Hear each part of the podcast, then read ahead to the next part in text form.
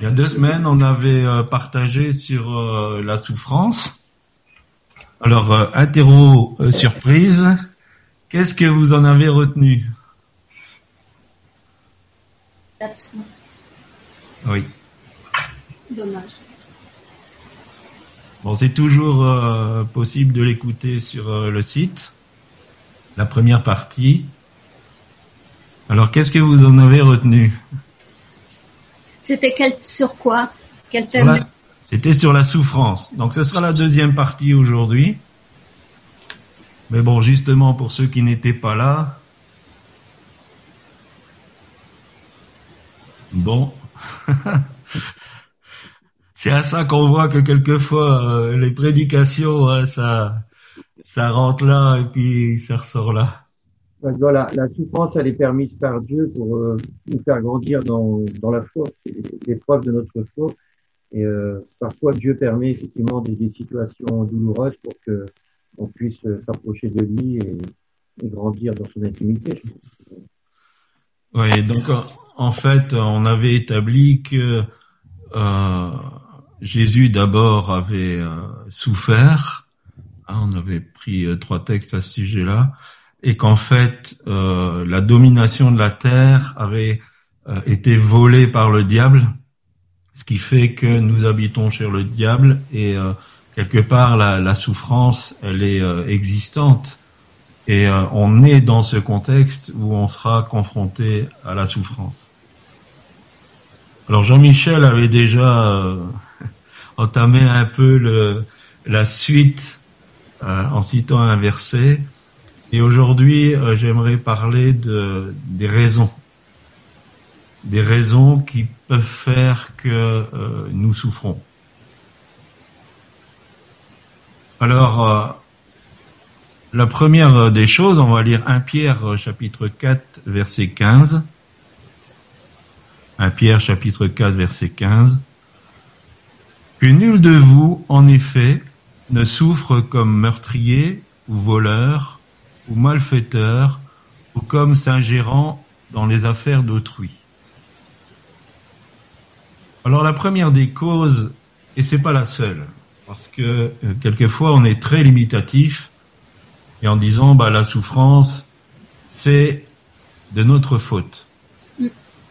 Alors je dirais que la première des causes pourquoi nous souffrons, c'est parce que quelquefois nous faisons des mauvais choix. Et nos mauvais choix, à un moment donné ou à un autre, tôt ou tard, vont nous amener dans un chemin de, souffrance. Euh, si on prend l'histoire du fils prodigue, on peut lire dans Luc chapitre 15 versets 18 et 19, Je me lèverai, j'irai vers mon père, et je lui dirai, Mon père, j'ai péché contre le ciel et contre toi, je ne suis plus digne d'être appelé ton fils, traite-moi comme l'un de tes mercenaires. Alors on sait que le fils prodigue a fait un mauvais choix.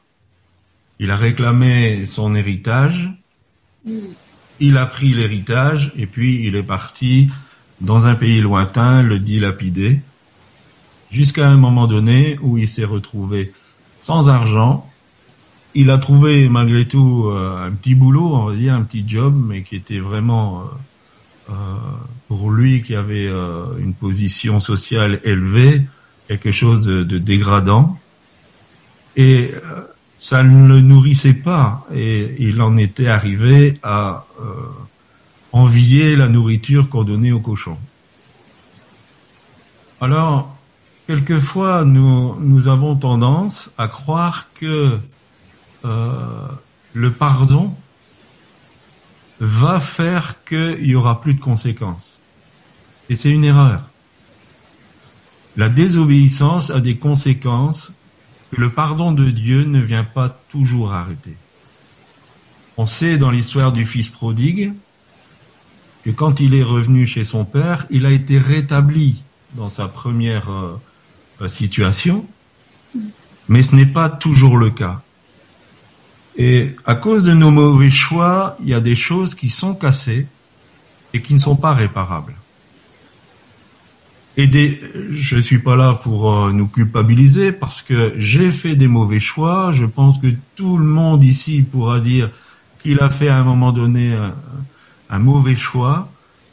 Et euh, certains mauvais choix ont eu des conséquences. Et ces conséquences étaient là. Même s'il y a le pardon de Dieu, même s'il y a une restauration de la part de Dieu, il y a quand même des conséquences qui, sont là. Je me, rappelle, euh, donc euh, pour ceux qui connaissent mon témoignage, je vais me répéter, mais euh, j'ai été élevé tout petit dans l'Évangile, j'avais un cœur pour Dieu, puis euh, dans ma jeunesse, euh, je me suis éloigné de Dieu, et j'avais une voiture de sport et je voulais faire des rallyes. Et donc je m'entraînais et je poussais toujours les limites un peu plus loin jusqu'à un moment donné où j'ai perdu le contrôle de la voiture, j'ai fait une sortie de route à 120 km heure, on a arraché un arbre et tout ça. J'avais un, un, ami de l'armée qui était avec moi et euh, merci Seigneur, tous les deux on était indemnes, mais la voiture était complètement naze, terminée, le, le devant, le derrière, le toit, tout, tout était cassé. J'ai fait un mauvais choix. Alors Dieu m'a gardé parce que j'aurais pu mourir dans cet accident. J'avais 20 ans. C'était, euh, euh, ça pouvait vraiment être dramatique. Mais quand je suis euh, donc quand les gendarmes ont fait le constat et tout ça, il y avait toute une, une colonie de, de pompiers qui étaient venus et ainsi de suite. Je suis rentré à pied chez moi. J'avais plus de voiture j'ai payé une conséquence. J'avais une voiture qui fonctionnait très très bien, qui était très belle d'ailleurs, et je n'avais plus rien parce que j'ai fait un mauvais choix, parce que j'ai essayé de, pousser les choses euh, trop loin. Et quelquefois, nous faisons des mauvais choix. Et je dis, faire des mauvais choix en tant qu'être humain, on en fait tous. Ce qui est suicidaire, c'est de persévérer dans nos mauvais choix. Ça, c'est suicidaire. Mais une chose qu'il faut comprendre, et le fils prodigue l'avait compris, c'est qu'il faut qu'on assume nos responsabilités. Et on retient qu'il a dit je vais me lever, j'irai vers mon père. Et euh, mais il dit aussi je vais dire à mon père je ne suis plus digne que tu m'appelles ton fils, traite-moi comme l'un de tes mercenaires. Le fils prodigue à cause de son mauvais choix et euh, de sa compréhension qu'il avait fait un mauvais choix, était prêt à assumer les conséquences de son mauvais choix. Il était prêt à assumer que son père le reprenne à son service comme un ouvrier tout simple, comme un mercenaire. Parce que il se disait, cette condition-là sera quand même meilleure que celle que j'ai aujourd'hui.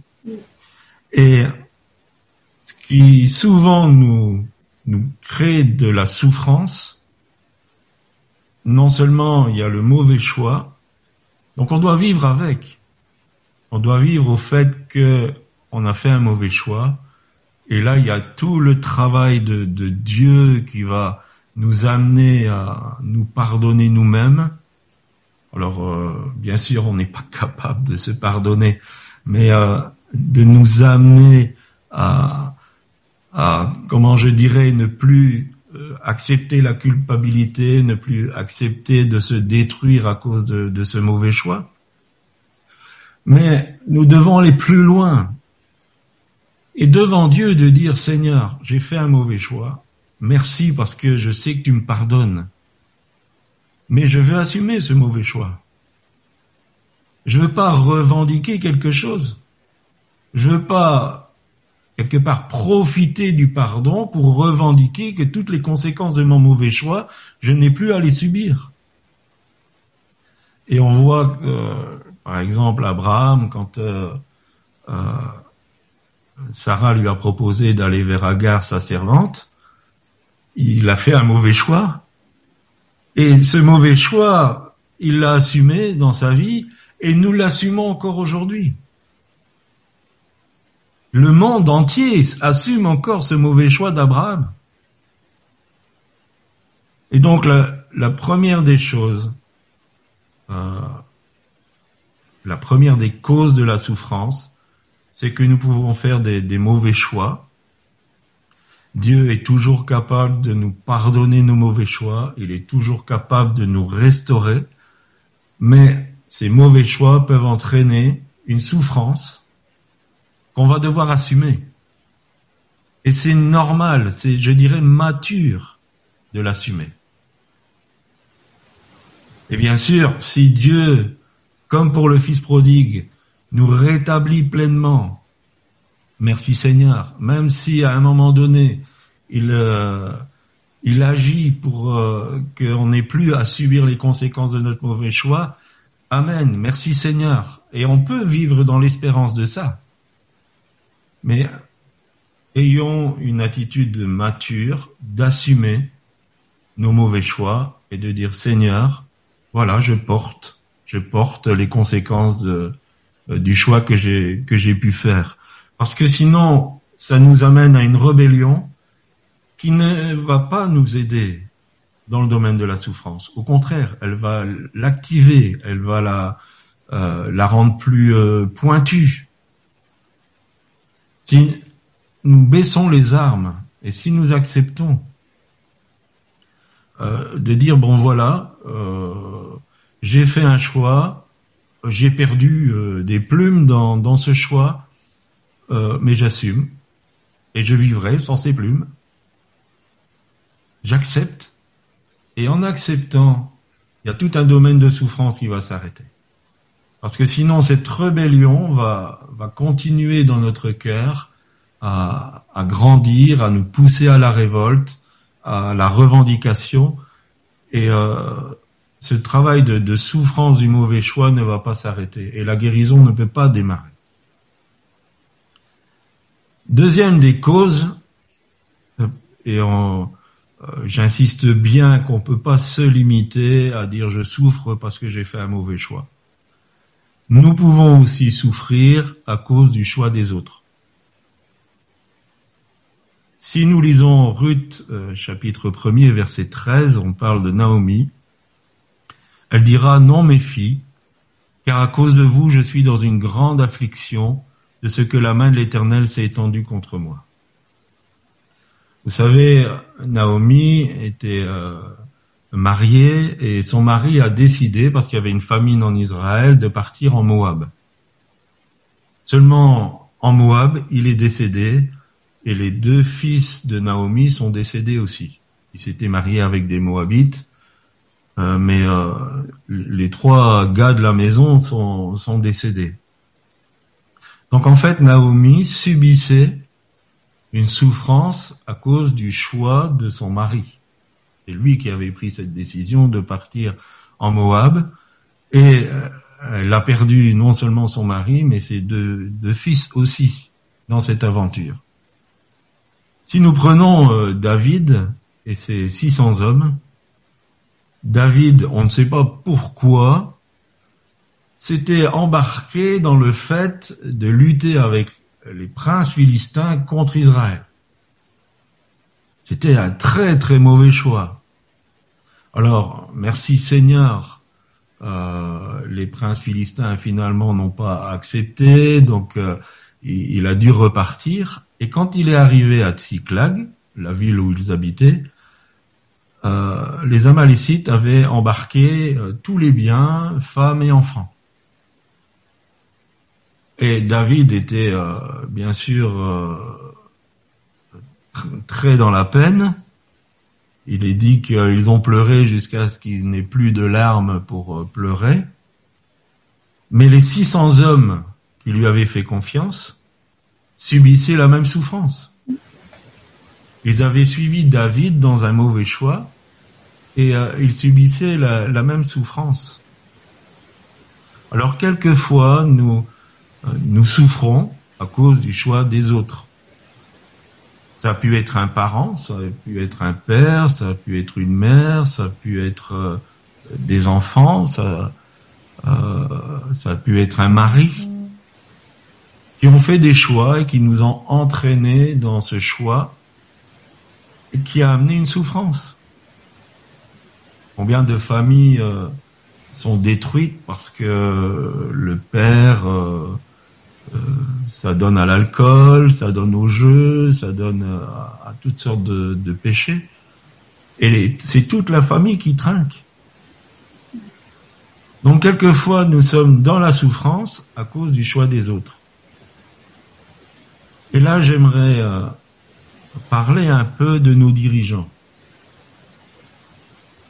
Les décisions que les dirigeants de nos peuples prennent peuvent entraîner la souffrance du peuple.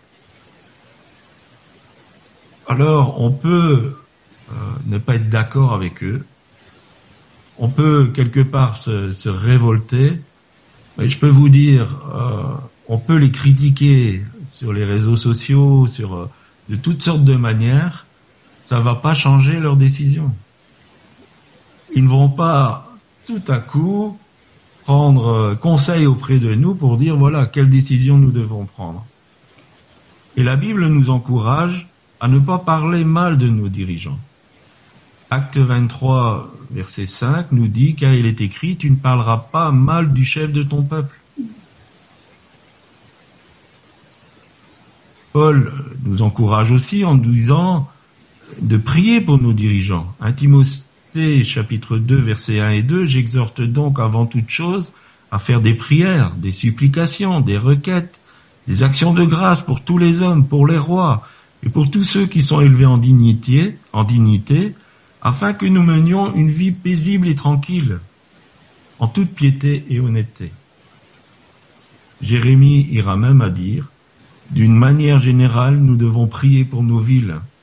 Recherchez, Jérémie 29, verset 7, recherchez le bien de la ville où je vous ai mené en captivité et priez l'Éternel en sa faveur, parce que votre bonheur dépend du sien. Alors je ne suis pas en train d'excuser les mauvaises décisions des dirigeants de ce monde.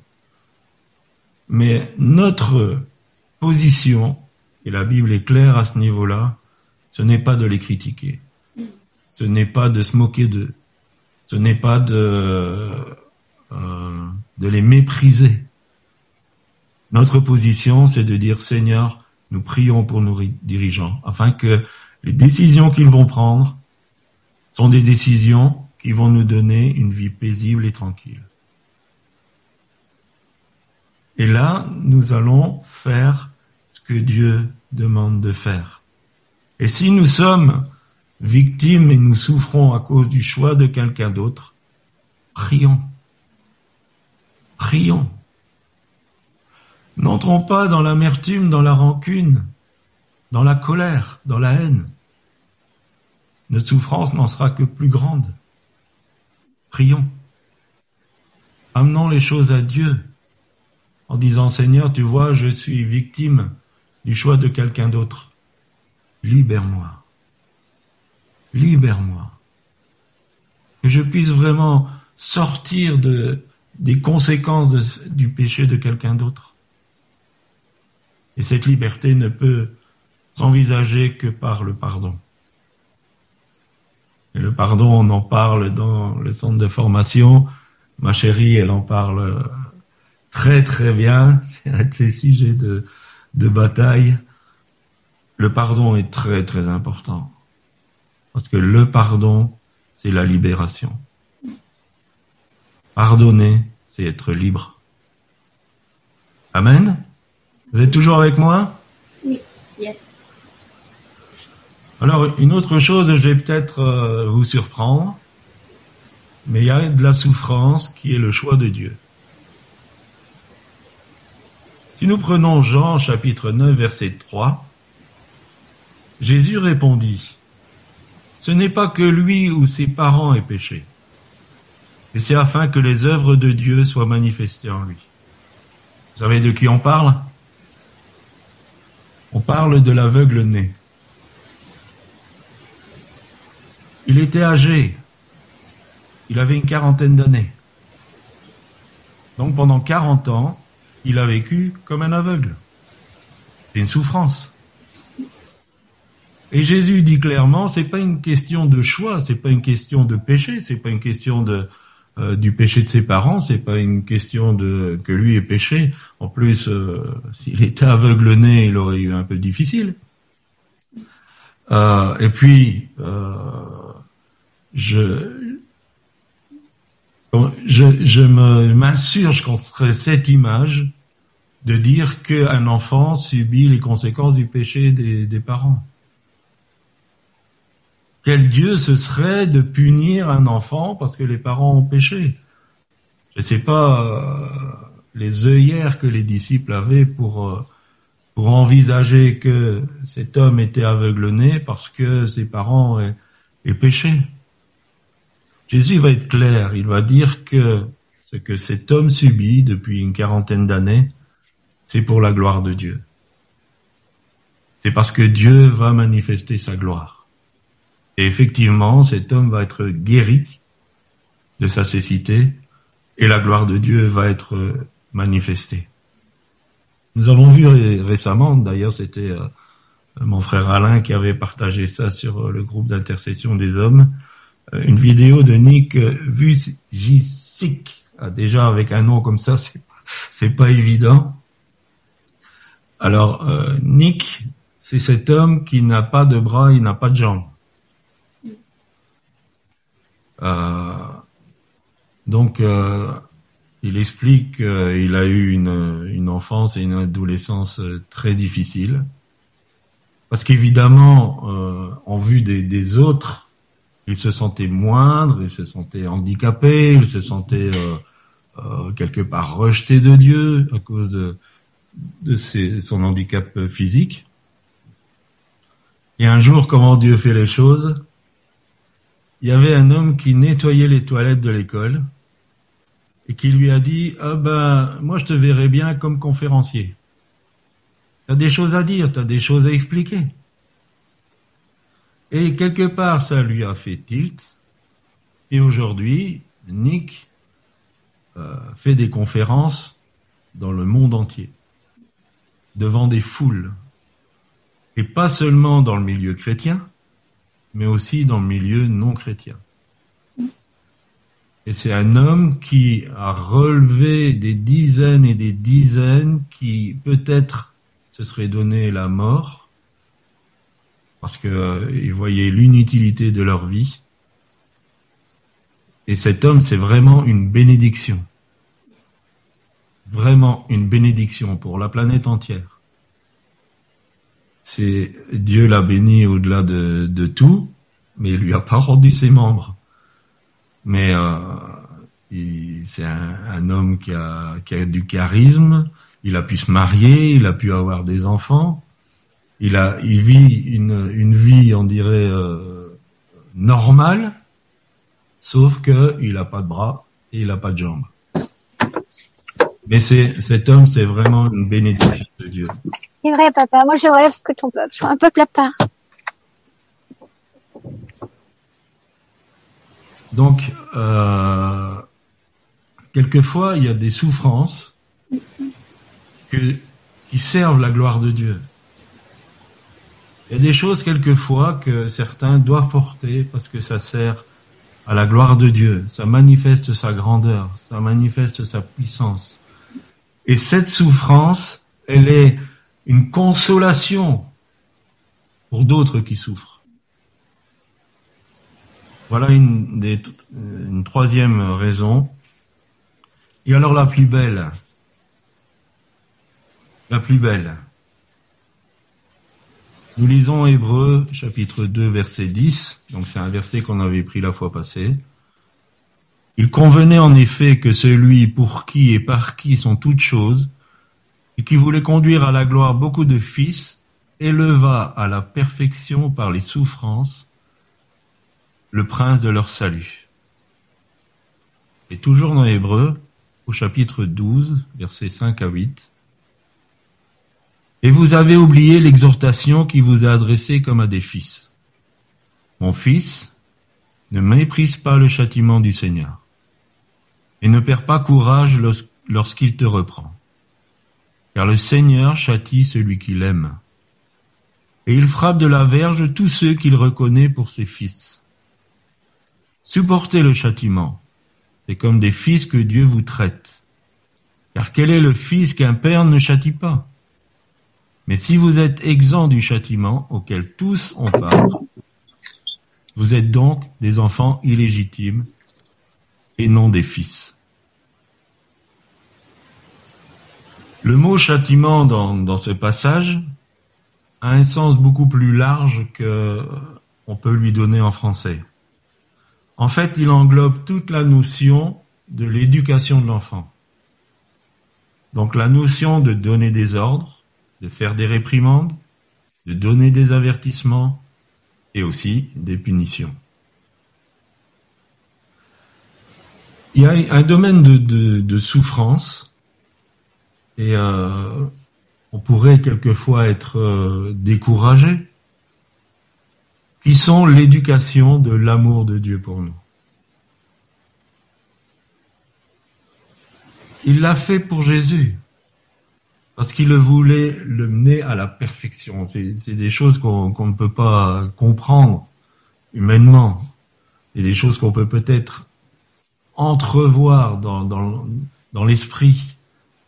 Mais le Fils a été amené à la perfection par la souffrance. Et pourquoi je dis que c'est la, plus belle? Eh bien parce que ce que Dieu est en train de faire, c'est pour nous amener au rang de fils. Il nous appelle plus disciples, il nous appelle même plus amis, mais il nous appelle fils, et bien sûr filles. C'est beaucoup plus fort comme relation, non? Un disciple, il obéit, il fait les choses que son maître lui demande. Un ami rentre dans l'intimité, il veut savoir certaines choses. Mais le fils, il y a une relation filiale. Le fils est appelé à recevoir tout l'héritage. Un jour, j'ai vu une émission, j'étais très jeune, et sur le plateau, on avait invité euh, des sorcières et un pasteur. Et bien sûr, c'était sur le thème de la foi, de euh, Dieu existe-t-il et ainsi de suite. Et à un moment donné, une des sorcières, elle a dit, ah mais vous les chrétiens, vous allez tout avoir après. Nous, on a tout tout de suite. quelque part, elle n'avait pas tort. Mais à quel prix? Nous, notre héritage, et euh, prenons conscience de ça, et, et, que ça soit vraiment un encouragement. Quand Dieu nous, nous forme, quand Dieu nous éduque, c'est parce qu'il y aura un héritage de gloire. Nous ne sommes pas simplement sauvés de l'enfer, nous ne sommes pas simplement euh, euh, pardonnés de nos péchés. Nous aurons un héritage de gloire. Notre Père est le créateur de l'univers. Ça vaut bien un peu d'éducation, vous trouvez pas? Paul a dit, euh, les souffrances du temps présent ne sont rien à côté du poids de gloire qu'on aura. On ne peut pas s'imaginer le, projet de Dieu avec nous. Mais j'aimerais reprendre ce que Jacques Colland nous a dit la semaine passée. Un projet, c'est un projet. Mais pour qu'il arrive à réalisation, Dieu nous forme. Dieu nous éduque. Et comme je le disais dans, la première partie de ce message, euh, la souffrance va nous amener à, deux, façons de nous positionner. Soit nous allons devenir beaucoup plus doux, beaucoup plus aimants, beaucoup plus euh, miséricordieux, compatissants, ou nous allons nous aigrir, ou nous allons devenir durs de cœur. C'est la plus belle des raisons de souffrir. Alors, rassurez-vous, je suis pas un sadomaso, je je veux pas euh, souffrir plus que d'autres. Je suis un être humain, la souffrance n'est pas agréable. Mais si je dois passer par là parce que Dieu m'éduque, me forme, pour que je devienne un fils amené à la perfection. Donc je suis pas encore parfait, si vous faites une bonne déduction, loin de là, mais je veux être amené à cette perfection. Amen.